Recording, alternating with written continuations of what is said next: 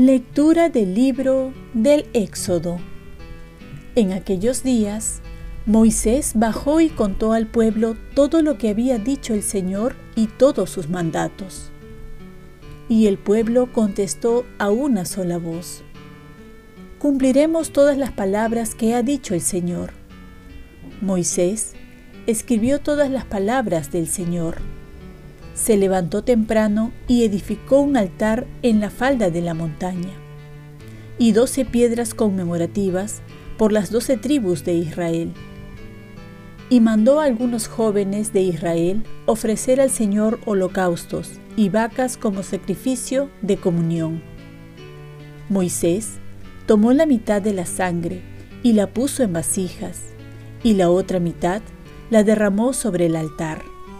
Después tomó el documento de la alianza y se lo leyó en alta voz al pueblo, el cual respondió, Haremos todo lo que mande el Señor y le obedeceremos. Entonces Moisés tomó la sangre y roció al pueblo diciendo, Esta es la sangre de la alianza que hace el Señor con ustedes, de acuerdo con todas estas palabras. Palabra de Dios. Salmo responsorial. Ofrece a Dios un sacrificio de alabanza. El Dios de los dioses, el Señor, habla. Convoca la tierra de oriente a occidente. Desde Sión, la hermosa, Dios resplandece. Ofrece a Dios un sacrificio de alabanza Congréguense mis fieles, que sellaron mi pacto con un sacrificio. Proclame el cielo su justicia. Dios en persona va a juzgar. Ofrece a Dios un sacrificio de alabanza. Ofrece a Dios un sacrificio de alabanza. Cumple tus votos al Altísimo, e invócame el día del peligro. Yo te libraré y tú me darás gloria. Ofrece a Dios un sacrificio de alabanza. Lectura del Santo Evangelio según San Mateo. En aquel tiempo Jesús propuso otra parábola a la gente. El reino de los cielos se parece a un hombre que sembró buena semilla en su campo. Pero mientras los hombres dormían, un enemigo fue y sembró cizaña en el medio del trigo y se marchó. Cuando empezaba a verdear y se formaba la espiga, apareció también la cizaña. Entonces fueron los criados a decirle al amo, Señor, ¿no sembraste buena semilla en tu campo? ¿De dónde sale la cizaña? Él les dijo, un enemigo lo ha hecho. Los criados le preguntaron, ¿quieres que vayamos a arrancarla? Pero él les respondió, no, que al recoger la cizaña podéis arrancar también el trigo. Dejadlos crecer juntos hasta la siega, y cuando llegue la siega, diré a los segadores, arrancad primero la cizaña, y atadla en gavillas para quemarla, y el trigo, almacenadlo en mi granero. Palabra del Señor. Paz y bien. Dios sabe esperar al Hijo que se va ante el mal que ocurre en el mundo, ¿qué es lo que hace Dios? Aquí Jesús nos hace ver por medio de una parábola el problema del mal, que viene del enemigo en la oscuridad de la noche, entra a sembrar cizaña donde había sembrado la buena semilla. Se le pregunta al dueño del campo si pueden arrancar la cizaña y responde que todavía, que es necesario que ser juntos el trigo y la cizaña y al final se ha de arrancar la cizaña. Y es que Dios permite el mal, pero no es indiferente a ello. La cizaña existe y entra en tantos corazones que lo llevan a ir contra Dios, contra el prójimo y contra uno mismo.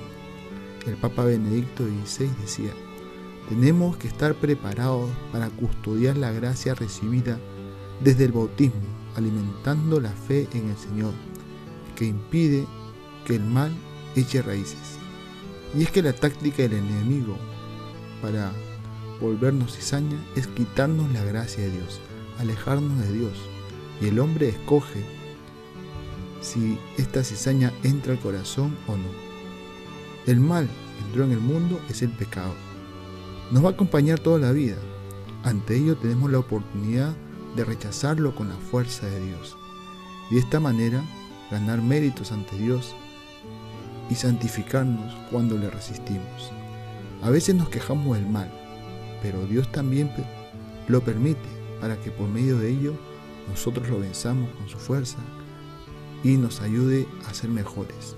Más que quejarnos, ha de ser una invitación para hacer el bien ante tanto mal que podamos ver.